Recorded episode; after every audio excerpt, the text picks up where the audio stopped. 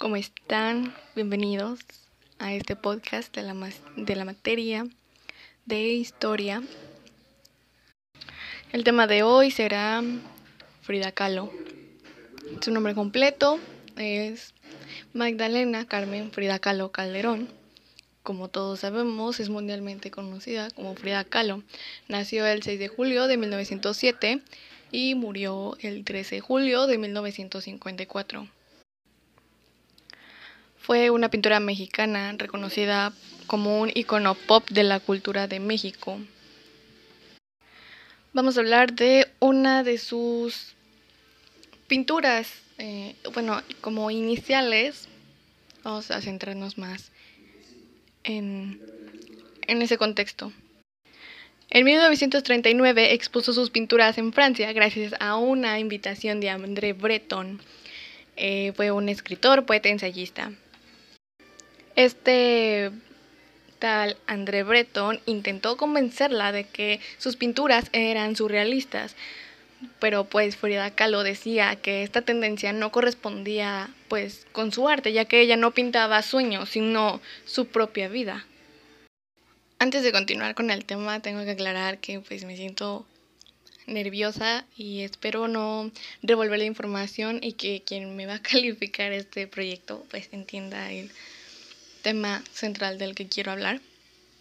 Y bueno, vamos a continuar. Eh, una de las obras de las que les comenté que era la que nos íbamos a centrar es un autorretrato que se llama El Marco. Actualmente se encuentra en el centro Pompidou. Este autorretrato se convirtió en el primer cuadro de un artista mexicano adquirido eh, pues por el Museo del Louvre. Y pues hasta entonces eh, Frida Kahlo había pintado solamente para ella misma, puesto que le costó admitir que su obra pudiese tener un interés general.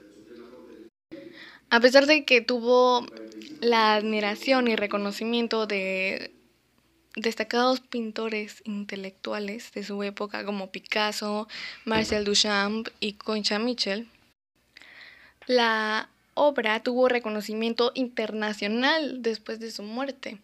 Eh, sobre todo en 1980 y principios de los 90 por coleccionistas, como la cantante Madonna. En 1939 Frida Kahlo terminó el autorretrato, donde reflejaba sus dos personalidades, las dos Fridas.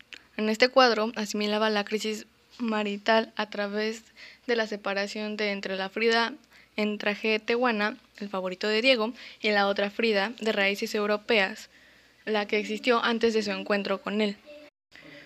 En esta maravillosa pintura, eh, Kahlo muestra su talento, su pasión por la vida y por sí misma como prueba de la necesidad innegable e irreprimible a pintar. La pintura fue hecha en 1938 y fue mostrada por primera vez en París en 1939, el mismo año que lo terminó, en la exposición Mexique organizada por André Breton, como ya lo habíamos mencionado.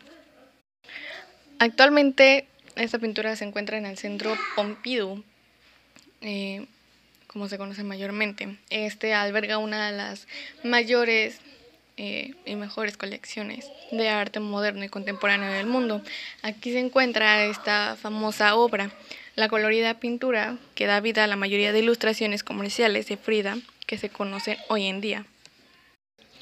Y bueno, como punto final, eh, su traducción eh, del inglés es The Frame. La pintura es notable como la primera obra de un artista mexicano del siglo XX. Y pues bueno, esto fue todo de mi parte. Espero que sea una información que les sirva mucho. Bye.